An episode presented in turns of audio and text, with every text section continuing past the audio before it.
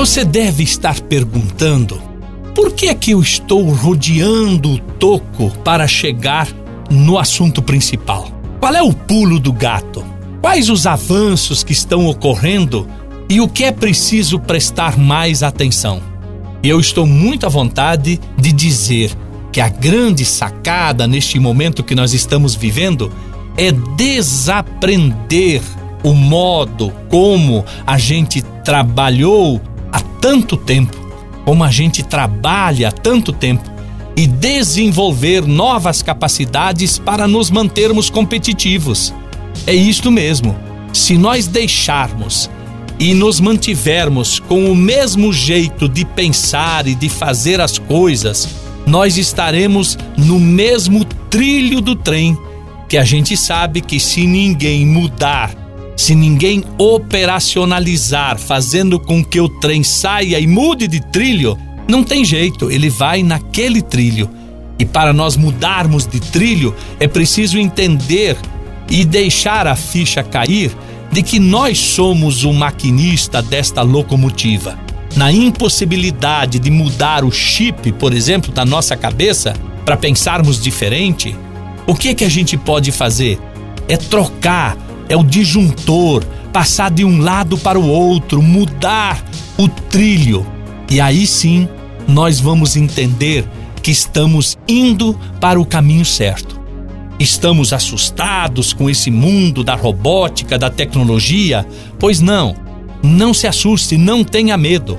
Agora, se você estiver fazendo serviços repetitivos, aí sim pode ficar com a barba de molho, como se diz na gíria, porque os serviços, as tarefas repetitivas serão absorvidas pelos robôs.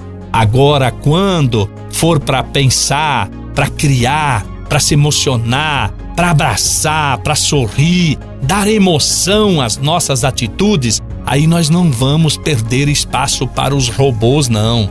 Nós somos imbatíveis e isto já é motivo de comemoração. O grande diferencial do ser humano doravante será ser humano.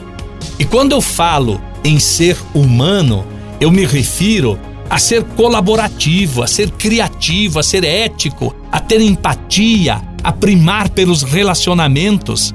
As pessoas mais humanas serão as mais bem-sucedidas. Perceber que as organizações como seres vivos é hoje uma tendência do mundo. As organizações de sucesso têm algo em comum. Elas têm propósito. Uma organização com propósito mobiliza as pessoas. E uma organização sem propósito, ela gerencia as pessoas. Eu tive a oportunidade recente de visitar o Google lá no Vale do Silício, nos Estados Unidos, em São Francisco. E lá percebemos, numa palestra que um dos seus executivos proferiu para o grupo que eu estava integrado, disse que o propósito do Google é organizar a informação do mundo e torná-la acessível e útil. Tudo que eles desenham, eles criam, está pensando, está sendo orientado por isso. Turma do Google entende que, disponibilizando as informações depois de tratadas para o mundo, a tornando-as acessíveis e úteis, eles diminuem as diferenças. E é verdade.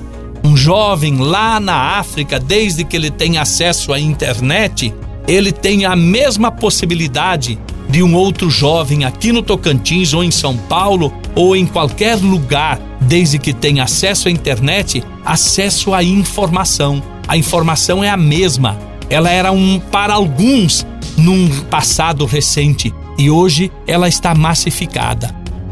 E a proposta, a provocação que eu faço para você nesse instante que está escutando o meu podcast, qual é o seu propósito de vida? O propósito é o combustível da alma. E aí? Qual é o sentido que você tem desta vida que nós estamos aqui? Você está fazendo com alegria, com amor, com carinho aquilo que você faz? É! Qual é o sentido da sua vida? E um dia me perguntaram: E Omar, qual é o seu propósito de vida? E eu não tive dúvidas em responder depois de uma breve reflexão. O meu propósito de vida é mudar a vida das pessoas por meio do incentivo. É o que eu faço no meu dia a dia. Eu acredito no meu taco. Eu acredito que do jeito que eu faço, eu ajudo as pessoas. Por isso, não tenha receio de expressar os seus sentimentos.